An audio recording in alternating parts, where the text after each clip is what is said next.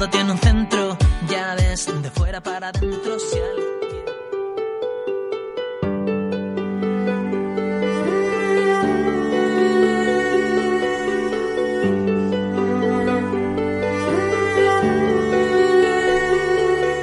Muy buenas tardes y bienvenidos cuando son las 5 y un minuto de la tarde y tenemos ya con nosotros a Efecto Pimaleón y le he puesto esa musiquita porque va muy de acorde con el tema que vamos a tratar. Así que... Sí, bueno. Son pesadillas y terrores nocturnos, no sé yo, esta musiquilla tiende esta más a calmar, Pero da un poco de un miedo, sueño ¿eh? dulce. Sí, sí, pero esta típica música que dices, demasiado tranquilo, algo sí, va a pasar. sí, sí, después llega el susto, el susto. Exacto, exacto. Bueno, pues adelante. Pues hoy os vengo a hablar de, de pesadillas y de terrores nocturnos. Saludo desde aquí a Raquel, que es la que ha preparado el tema conmigo, no ha podido venir porque la han llamado para trabajar. Y lo primero, pues es el trabajo. O sea, es, tiene que dar la cara. Entonces, nada, saludo a Raquel y a su jefa y empezamos el tema. ¿Cómo se llama la jefa de Raquel? Vamos a ir Pues haciendo no me- amigos en no me lo ha dicho. pues lo mismo ya no falta No me lo ha dicho, se lo preguntaré. A la próxima la saludamos bien. Claro, porque a lo mejor ya no hace falta que falta el programa ya. La podemos invitar también. Pues oye, pues estaría Claro, bien. para hablar de recursos humanos o de cosas así, la Claro. podemos invitar. Mira que, oye, qué Un buena tema idea. de psicología, la recursos humanos. Ya, ya teníamos pendiente de hablar con el, con el decano de, de José, me parece que, Sí, que sí. era, que no, no vino al final. Pero bueno, a lo mejor a la jefa de Raquel sí que Igual le venir. apetece, oye, mira. Bueno, pues eh, ya hemos cerrado el capítulo de las disomnias, que es cuando hablábamos del insomnio, de la hipersomnia, de la narcolepsia, y ahora vamos a entrar en otro grupo de trastornos del sueño, que son las parasomnias. Parasomnia. Las parasomnias se clasifican en eh, trastornos del despertar y trastornos del sueño REM, que eh, bueno, engloba el sonambulismo, los terrores nocturnos, el despertar confusional, eh, la parálisis del sueño, que también podemos venir a hablar de... Bueno, podemos venir a hablar de la parálisis del sueño y del sonambulismo y hacer también hay una distinción. Eh, también están las pesadillas y los trastornos de conducta del sueño REM. Eh, y hoy, pues, os vamos a hablar de... Bueno, os voy no, porque Raquel no estaba, pobrecita mía. No, pero está en espíritu, está, Claro. está en, en esencia. Pero eh, os voy a hablar de lo que son los terrores nocturnos y las pesadillas, que están clasificadas dentro de, de las parasomnias, pero por separado. Una es de la fase del sueño REM Vale. y otra de la fase profunda. ¿Vale? Empezando por los terrores nocturnos, eh, bueno, seguro que todos o la mayoría de personas hemos vivido en algún momento de nuestras vidas un terror nocturno, aunque después eh, no nos hayamos acordado, porque de los terrores nocturnos nos acordamos muy poquito. Porque, ¿qué es exactamente terror Estoy nocturno? enganchando. Eh, los terrores nocturnos es, eh, bueno, suceden durante, durante la fase profunda del sueño, que es la fase 2, la fase 3, Sí. que suele ser más o menos durante las dos primeras o las tres primeras horas de sueño de la noche. Si, por ejemplo, nos dormimos a las 11 de la noche, pues estaríamos hablando de que estos terrores nocturnos aparecerían sobre la una de la madrugada, cuando el sueño es mucho más profundo. ¿Qué pasa en estos terrores? Que realmente son muy fáciles de reconocer porque te despiertas con sudores, te despiertas con taquicardias, con un terror impresionante que te paraliza todo el cuerpo. Incluso hay personas que se llegan a levantar de la cama y salen corriendo. También eh, hay como una confusión, o sea, eh, lo, que, lo que nos pasa es que confundimos el estado de conciencia con la inconsciencia. O sea, podemos llegar a recordar algo del estado de vigilia porque nos medio despertamos, pero eh, hay veces que nos volvemos a dormir y al día siguiente no nos acordamos de nada. Igual hemos despertado a toda la casa, pero no nos acordamos de lo que ha pasado, ni de lo que hemos soñado, ni nos viene a la cabeza ninguna imagen que hayamos tenido durante, durante ese terror. Eh, hablando ya de, de cuándo suelen surgir estos terrores, hay una diferencia entre la infancia y la, y la edad adulta. En la infancia eh, suele aparecer sobre los, de los 4 a los 7 años y más o menos lo suele tener un 40% de los niños. ¿Vale? Cuando. eh, bueno, sí, los- lo suele tener un 40% de los niños y suele aumentar la frecuencia hacia los 11 años, que es cuando el cerebro empieza ya a madurarse un poquito más. Cuando, cuando ya entramos en la edad adulta, estos terrores nocturnos deberían de no pasar o de ser menos frecuente, pero eh, cuando, cuando ocurren estos terrores nocturnos es Sí. como que es tenemos ahí una voz de alarma porque realmente no deberían de ocurrir. Estos terrores nocturnos suelen aparecer, por ejemplo, cuando eh, tenemos trastornos emocionales, cuando tenemos ansiedad, cuando tenemos depresión, y se sabe que durante, durante los sueños, las pesadillas, los terrores, solemos manifestar esos malestares. Entonces, en un niño, por ejemplo, es normal porque el niño está creciendo, está aprendiendo, igual ha visto una película que no tenía que haber visto, o visto una imagen que se le queda ahí grabada que no le ha gustado nada, o tiene algún pequeño trauma de algo, y durante el sueño pues es normal que, le aparezcan esos terrores nocturnos.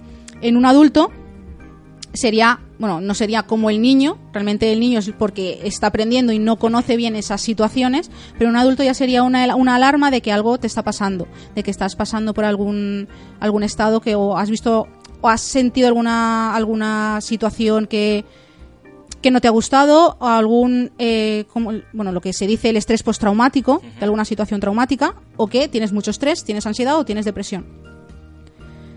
A ver, eh, ¿cuánto dura más o menos el terror nocturno? Por hablar ya de, de una duración que varía mucho también de la persona, suele durar de entre 10 a 20 minutos. Aunque parezca que pasan en segundos, tú igual puedes estar sufriendo ese terror nocturno hasta que mm, te das la, o sea, te da la, la alarma al cerebro y te, y te despiertas. Y puede, igual han pasado 20 minutos que tú estás ahí con ese terror. Porque este terror es, es progresivo, es decir, tú puedes estar eh, durmiendo y sentir que pasa algo, estar poco a poco, tener ese miedo y luego que al final esté como el clima, que es que ya eh, te sobresaltas y te despiertas del propio terror, es decir, que va de menos a más o directamente es instantáneo, aparece y de golpe ya durante 10 minutos estás en tensión. Pues depende mucho también de la persona y del tipo de, de terror. Si es realmente algo que te afecta bastante, por ejemplo en los niños, si han visto una película de miedo, eh, los niños pues es más fácil que tengan terrores nocturnos. ¿Qué pasa? Que tú cuando te despiertas en un terror nocturno eh, entras en un estado de confusión porque realmente no sabes si estás despierto, si estás soñando, no es como la pesadilla, que la pesadilla pues son sueños, su- eh, son sueños que realmente son eh, de emociones negativas y, emociones que no te gustan, pero tú al día siguiente las recuerdas, que de las pesadillas también hablaré más tarde. Un terror nocturno te puedes despertar de golpe, sudando, chillando o pidiendo ayuda y darte cuenta en ese momento de que estás chillando, pero igual llevas 10 minutos o 20 minutos que estás sufriendo ese terror dentro de tu cabeza, o sea, en tus sueños. Lo que pasa es que eso no, realmente tú no te das cuenta hasta que no te despiertas. Hay veces que viene un familiar, te despierta del todo, hay otras veces que no te das cuenta directamente. Te calmas tú solo sin darte cuenta de que estás incluso medio despierto, te vuelves a dormir y al día siguiente no te acuerdas de nada. Depende mucho de, de lo que de lo que tú tengas emocionalmente dentro, depende mucho de pues de muchos factores de la persona, realmente. Y luego otro caso que no sé si es eh, tiene que ver o no tiene que ver, yo te lo lanzo y, y ya está. Eh, cuando esas personas que están despiertas o están en, en- en ese estado de que están semi, semi dormidas pero semi despiertas y no se pueden mover, o sea, no pueden moverse, no la pueden parálisis hablar. del sueño. Exacto. La parálisis del sueño, sí, podemos venir a hablar un día, pero es básicamente que tu cerebro, a ver si lo digo bien, tu cerebro se despierta, pero no da la señal al cuerpo para que se despierte el cuerpo. O sea, que va antes el cerebro que el cuerpo. Sí, sí, es como un cortocircuito. Entonces, claro, sientes también miedo, no te puedes mover, no puedes ni siquiera chillar ni, ni hablar. ¿Sabes? No puedes hacer nada, te quedas paralizado. Y según estudios sí que sí que se sabe que es que tu cuerpo, se ha o sea, tu cerebro se ha despertado, tú abres los ojos, tu cerebro se está poniendo en funcionamiento, pero no manda la señal al cuerpo y el cuerpo entonces pues no se puede mover, todavía está durmiendo. Caray, curioso. Bueno, ¿qué causa los terrores nocturnos? Vale, vamos al lío. tanto como las pesadillas, pues tiene sus causas y como cualquier otro, eh, cualquier otro trastorno del sueño. Realmente todos los trastornos del sueño tienen parecidas causas, parecidos tratamientos, parecidos diagnósticos, porque todo se relaciona con el sueño. Y ahora, pues, os voy a diferenciar un poquito lo que es el terror nocturno de la pesadilla, pero después, hablando de tratamiento, de diagnóstico, incluso de consecuencias, es lo mismo el trastorno del el, tra- uy, el terror del sueño y, y la pesadilla.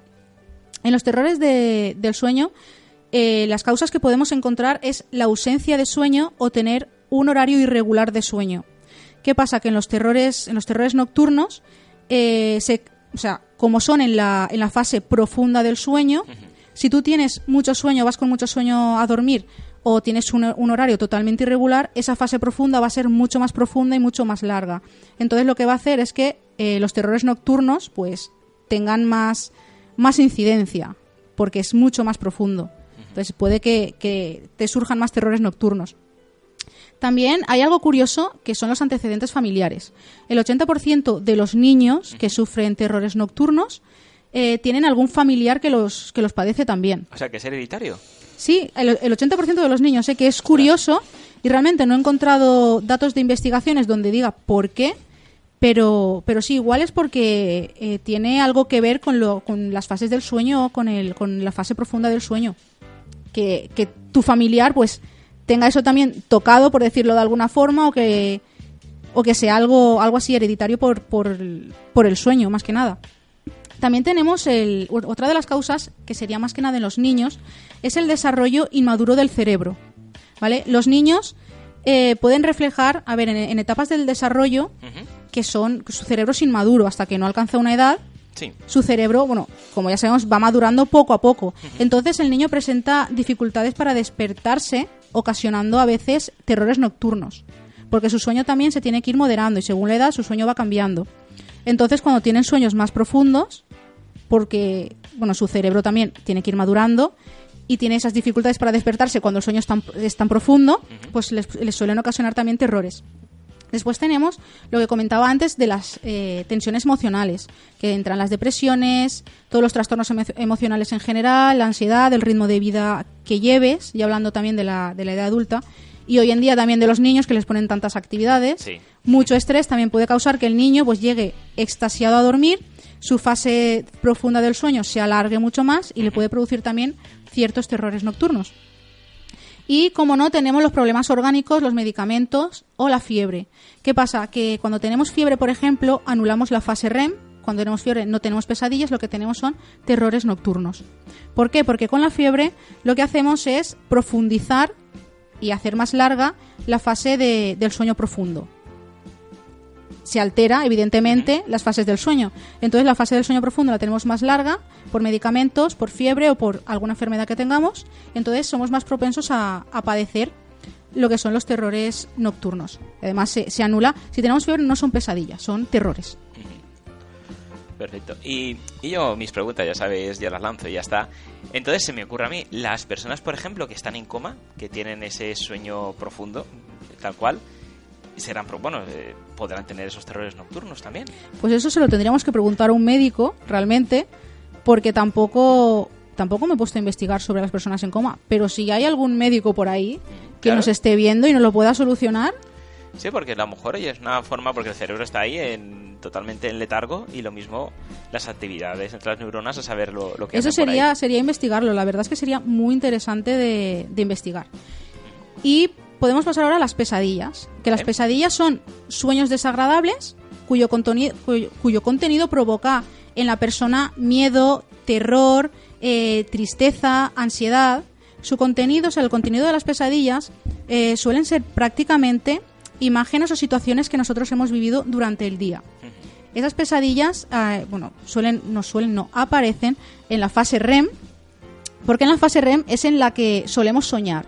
Date cuenta que ya comentamos en algún en un programa anterior que hablamos sobre otro tipo de bueno, el insomnio y las- y el- la hipersomnia y tal, que en la fase eh, profunda del sueño no se sueña, se sueña en la fase REM.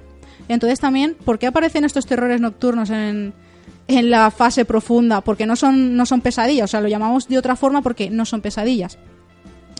¿Qué pasa con las pesadillas? Pues eso que aparecen en la, en la fase REM y suelen ser pues eh, reflejos de, de acontecimientos del día a día, de preocupaciones que tengamos nosotros o de pues cosas que nos hayan pasado, que no nos haya gustado nada, que nos haya provocado una confrontación y por la noche evidentemente los sueños los sacan a relucir.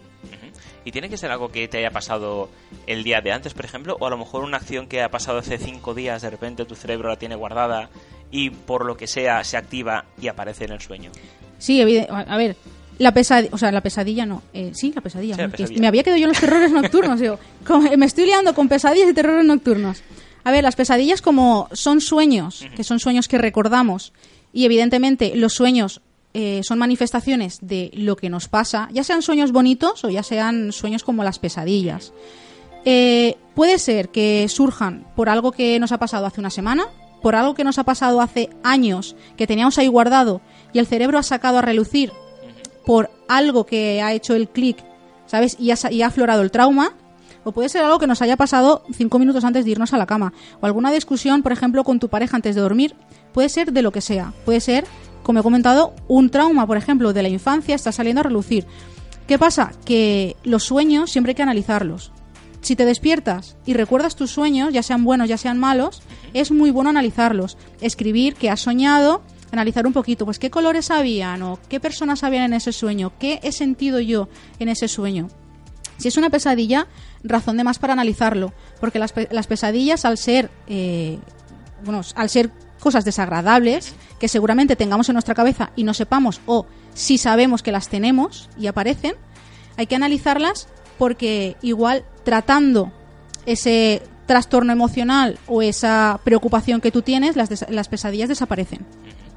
Es, es- es importante por eso. Curioso. Claro, los sueños hay que analizarlos siempre, Sí, sí, no, de- sean, claro. eh, sean buenos o sean malos. Claro, sobre todo el tema de, de las pesadillas, como bien dices, porque a lo mejor puede haber un pequeño trauma o un conflicto que tú ni siquiera sabes que tienes o ni siquiera sabes que te está sucediendo y esa pesadilla es la forma del cerebro de decir, oye, cuidado que esto está aquí, hazme caso que si no voy a ir a Sí, más. sí, el cuerpo es sabio, la mente es sabia y a mí siempre en la carrera se estudia pues lo que es también los sueños.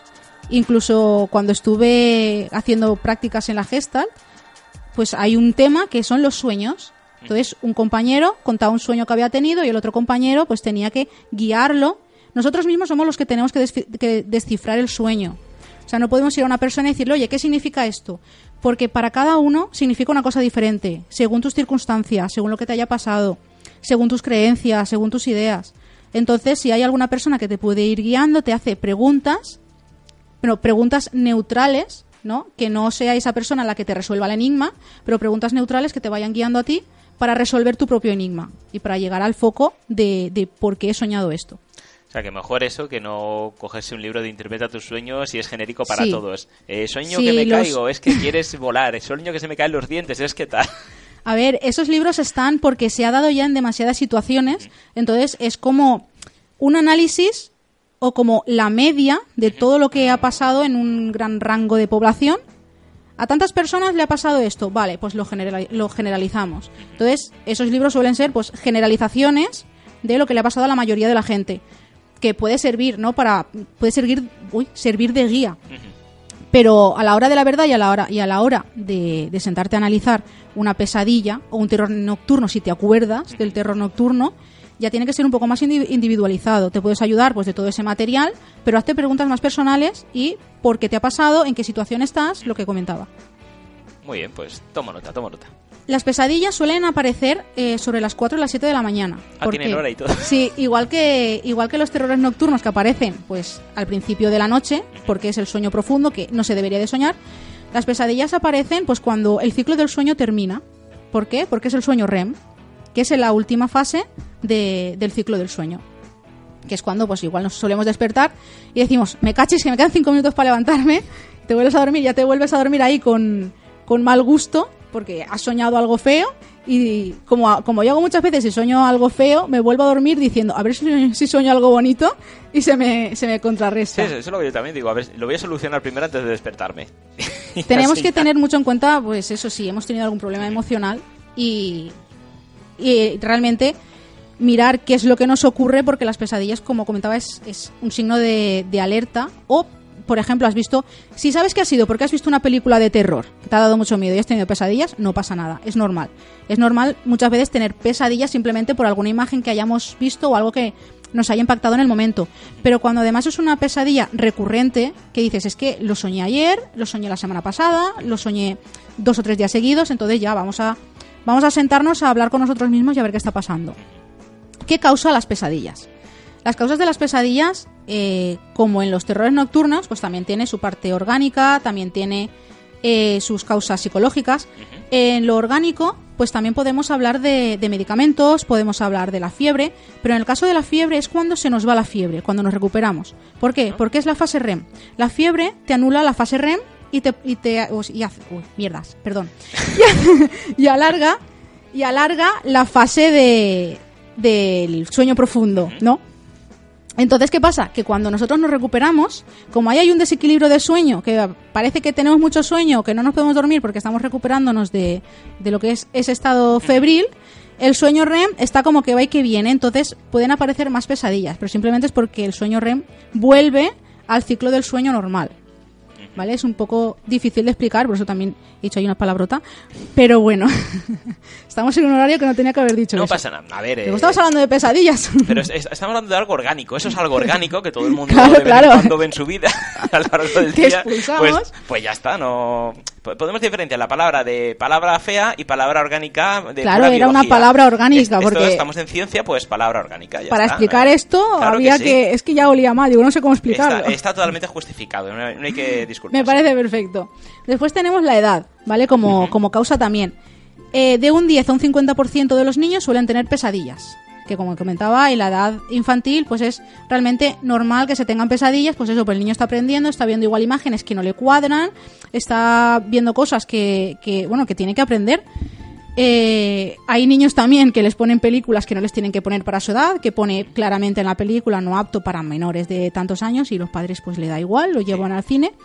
Como la película esta, como era Deadpool, me parece que fue, Sí. que hubo un montón de quejas de los padres que no es para... Si lo pone debajo, que no tienes que llevar a tu Claro, hijo. yo, yo fui a ver la segunda parte en el cine y había niños delante mío. Sí. Y yo pensando, pero ¿cómo es posible que lleven un niño, ya no solo por la escena de, de miedo, porque la película en sí miedo, miedo no da, pero... Es por la violencia Claro, y- la violencia, hay contenido sexual, Sí, hay sí, mucha violencia, hay palabras que un niño, si a mí algunas cosas ya me chocan, pues, a- pues a un niño, Imagínate. pues, claro, no, no sé. Hay ahí- que tener en cuenta que los niños tienen muchísima imaginación Sí. y si no lo sacan por un lado la imaginación lo van a sacar por otro. ¿Qué pasa? Que si a un niño le rompes el ciclo del sueño porque tiene terrores nocturnos o pesadillas, rompe el ciclo del sueño toda la familia. Sí. Entonces no va a ir solo con insomnio el niño al colegio, va a ir el padre, la madre y van a ir todos. Pues eso, la edad más o menos es de, de los 3 a los 6 años, porque es eh, la edad en los que los niños suelen tener más conciencia del mundo, más conciencia de las cosas, y es cuando empiezan a tener más curiosidad de todo. Después también tenemos lo que son las causas ambientales y las psicológicas. Las ambientales sería pues el la frenética vida que llevamos, que vamos con atascos por aquí, que si ahora llevo al niño al colegio, que ahora no sé qué. Al final, ¿qué pasa? Pues que no duermes bien y te pueden ocasionar fácilmente pesadillas. Ligado a los psicológicos, ¿por qué? Porque el estrés pues te va a llevar pues a tener estrés agudo, a tener ansiedad, a tener depresión. Y después, como he comentado también, eh, los trastornos de estrés eh, postraumáticos. Si tú ya has tenido algún episodio hace muchos años y ya no, ya no te acordabas de él, pero claro, tienes tanto estrés y tanta ansiedad ahora en tu vida que hace que ese, es- o sea, ese trauma que tú tuviste en la infancia, si tú ahora tienes estrés, evidentemente, pues te va a hacer el clic porque estás más bajito de defensas a nivel mental y te va a volver a surgir. Y te puede surgir a modo de pesadillas, a modo de, de trastornos, o sea, de terrores nocturnos. Después tendríamos también pues el abuso de sustancias, como en los terrores nocturnos, el alcohol, las drogas, sobre todo en la fase de abstinencia. ¿Por qué en la fase de abstinencia? Porque eh, el cuerpo trata de, volver a un estado normal, a un estado sano. Entonces el sueño trata también de volver a un estado normal.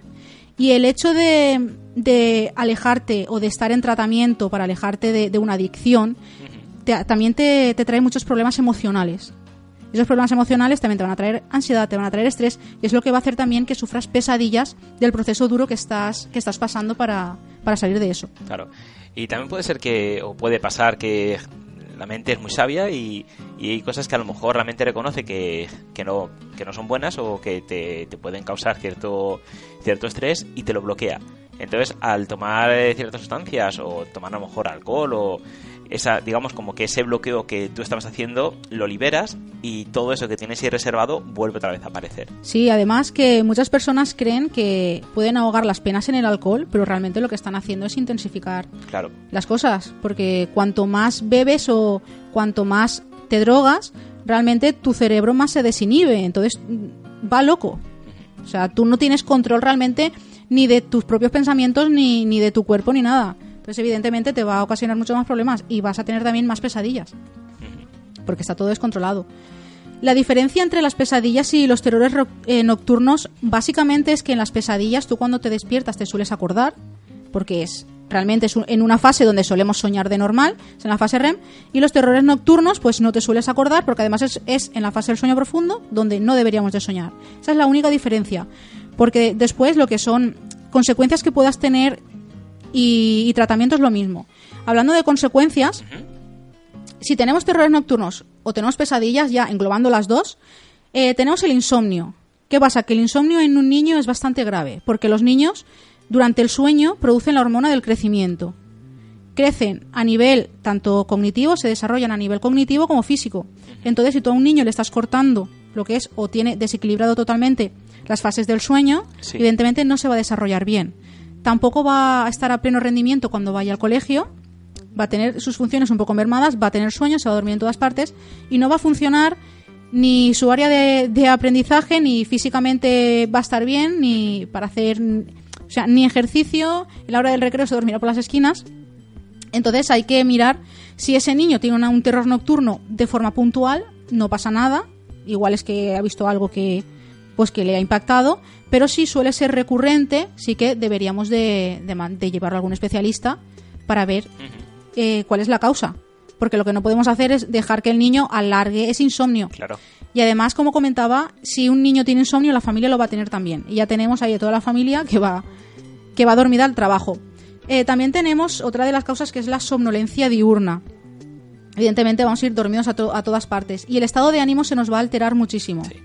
Si un adulto con sueño ya es irritado, o sea, ya es irritable, que se irrita por todo, un niño con sueño te va a montar pat- eh, pataletas por todo y es mucho más difícil también de controlar. Porque vamos a querer llevarlo a hacer cualquier actividad y lo vas a tener que arrastrar porque lo que quiere el niño es irse a casa Claro. porque tiene sueño. Después, otra de las causas es que eh, tenemos ya miedo a dormirnos. Cuando son muy recurrentes, que ya es algo patológico, no queremos irnos a dormir. Y más si es un niño. O sea, no te quieres dormir por no volver a ver esas imágenes tan malas Sí. que te han hecho sufrir durante Sí. toda la noche. Yo creo que ahí hizo un flaco favor las películas de Pesadilla en el Street, que a mí me encantan, por cierto, Sí. de Freddy Krueger, pero yo creo que, que eso no, no ha hecho un gran favor. Eso sí son pesadillas porque además la gente cuando se despertaba se acordaba Sí, sí. de lo que había pasado y de no me quiero dormir y estaban ahí que no se querían dormir. Yo no sé cómo aguantan. Sí, se me estaba la cancioncita que, que era, era genial. Ya, un, día la, un día la pondremos. Bueno, no sé cuánto tiempo nos queda. Eh, bueno, nos quedan dos, tres minutitos, pero como hemos empezado un poquito más tarde, pues de dos o tres minutitos podemos alargar. Nada, me queda nada más que hablar un poco del diagnóstico, que es súper sencillo lo que decimos siempre, y luego eh, los tratamientos que realmente, eh, va- todos los trastornos del sueño, todos los tratamientos van relacionados, entonces será rapidito. Vale. ¿Cómo se diagnostica la pesadilla o el terror nocturno? Pues básicamente tú te vas a tu médico de cabecera, le dices, oye mira, que llevo unos días, que estoy, unos días o unos meses o lo que tú consideres, que estoy teniendo pesadillas, que me levanto mal, que estoy, que me duermo durante el día, que por la noche no quiero dormirme porque tengo miedo. El médico lo primero que tiene que hacer es mirar a ver por qué. Igual es una causa orgánica, igual estás enfermo de algo, tienes algún fallo neurológico. Entonces, primero serían las pruebas orgánicas, las pruebas médicas. Si no es nada de eso, pues ya te deriva a salud mental. Y en salud mental deberías de hablar con algún psicólogo, porque si eres, bueno, en este caso es ya si, tanto si eres adulto como niño, igual tienes algo de trasfondo que tu cerebro está diciendo, oye, esto está aquí, ha, ha- ha encendido ahí la alarma y tienes alguna preocupación que igual ni siquiera tú sabes, tienes ahí un problema de trasfondo que igual tú ni siquiera sabes, o sí lo sabes, pero no lo has querido, no has querido que te ayudaran a solucionarlo porque igual hay muchas personas que igual tienen miedo de ir al psicólogo o dicen esto no pasa nada, ya se me pasará. Claro, y sobre todo eh, personas que a lo mejor no saben que pueden ir al médico de cabecera para decirle, tengo pesadillas, no, no duermo bien. Claro. Porque a lo mejor la gente dice, ¿y yo para qué voy a ir al médico de cabecera? A decir, no duermo bien. ¿Y, me- y qué me va a decir? Pues, pues duerme mejor. Que, Pues toma pastillas. Claro. De normal, los médicos lo que suelen hacer es te dan una medicación para dormir y si cuela, cuela. Y si no, pues lo que tienes que hacer es volver, ponerte pesado, porque es el médico de cabecera el que te tiene que derivar a salud mental. Eso está claro. La seguridad social es así. Tienes que ir eh, primero al médico de cabecera. Eh, tratamientos que podemos que podemos utilizar pues es lo de siempre en el caso de, de los niños no le pongas películas que no sean para su edad o sea no porque vas a tener un problema ya no solo con solo niños sino con la familia entera que va a ir loca Eh, no lo dejes con gente que juegue con el niño a meterle miedo a decirle que viene el hombre del saco el señor del el, el- este el señor del coco porque ni existen ni van a venir y el niño va a estar eh, va a estar cagado toda la noche. No, no, pero ojo, es que muchas canciones infantiles para dormir, muchas nanas, eh, son Duérmete así. que viene El coco y te comerá. Que viene el coco y te comerá. Eh, entonces, claro, si analizamos todo esto, eh, tú lo ves normal y dices no pasa nada, pero el niño que lo escucha la primera vez Y es que son canciones que hemos tenido nosotros en Claro. nuestra infancia porque a mí me las han cantado. Claro, por eso digo que... Y ahora digo, claro, por eso yo duermo con luz encendida. Es que es lógico todo. Sí, sí, sí. Además que no sé por qué, pero hay un, un común denominador que la mayoría de los niños tienen miedo a mirar debajo de la cama y Sí. tienen miedo a mirar dentro del armario. Pero es que yo lo sigo teniendo.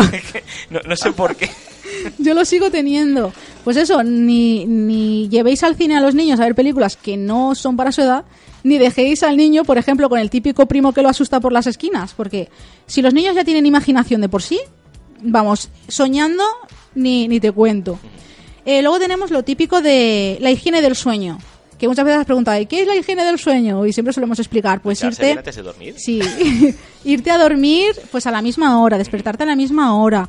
Eh, lo de la luz, que haya poca luz o muy tenue o que no haya luz, que no mm, veas la tele antes de acostarte, lo de las pantallas, el móvil, una hora antes de dormir, lo apartas. También es importante tener una dieta equilibrada, una dieta normalita. O sea, si te vas a dormir habiéndote comido un costillar, igual tienes pesadillas, porque la digestión es malísima.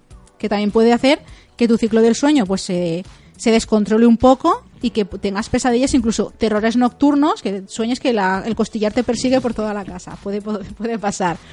También reducir el consumo de excitantes como el café, el té, también el chocolate, aunque el chocolate yo no, no puedo dejarlo.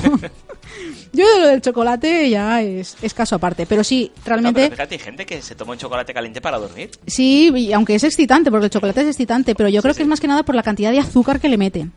Lo que es malo es el azúcar, porque el chocolate eh, es antioxidante y tiene propiedades buenísimas para, para el cuerpo y para la mente, pero últimamente le ponen unas cantidades de azúcar impresionantes. Eh, las, las, bueno, las bebidas con cafeína en general, los Red Bulls, por decir una marca, nada, descartado totalmente. Y habrían sacado una que Red Bull y café, todo junto. No, ¿Sí? me- no, no, mentira, Coca-Cola y café. Bueno, una bomba de Sí, relojería. sí, tal cual, tal cual. Luego también tenemos pues lo típico de los ejercicios. Digo lo típico en todo porque ya lo hemos hablado muchas veces en otros trastornos del sueño. Tenemos el yoga, tenemos la relajación como el mindfulness. Antes de dormir siempre es bueno relajarse. Crear tu ambiente ahí de, de, de relax. Porque va a hacer que, bueno, que duermas mejor, que tu ciclo del sueño pues sea mejor y que no tengas pesadillas y no tengas, no tengas terrores. Después también, si ves que tienes falta de sueño durante el día, no es malo echarse una siesta, como hemos dicho también en otras ocasiones, pero claro, 20 minutos, media hora, no te eches la siesta más porque entras en la fase del sueño profundo y la liamos. Y es- eso el médico te lo puede prescribir como receta. Pues si el jefe se enfada, dice, no, no, mira, mi médico me ha prescrito que mínimo tengo que dormir 20 minutos. Habría que preguntárselo al médico, a ver. Estaría bien. Y ya, pues nada, evitar leer, lo último es evitar leer novelas terroríficas y películas terroríficas si es que nos da miedo, tanto para adultos como para niños. Antes de dormir, vamos a tratar de leer algo que tenga pajaritos, que sea todo muy bonito, con canciones súper bonitas de los musicales estos de, de ABBA, por ejemplo, Por ejemplo. y nada de, de terror. Muy bien. Bueno, pues apuntado queda, ya tenemos claro las diferencias entre pesadillas y terrores nocturnos. Y nada, ahora simplemente pues aplicar todo lo que nos has contado para tener esa higiene del sueño que tanto Y a tener dices. dulces, sueños también. Exactamente. Pues muchísimas gracias, Noelia. Un placer, como Venga. siempre.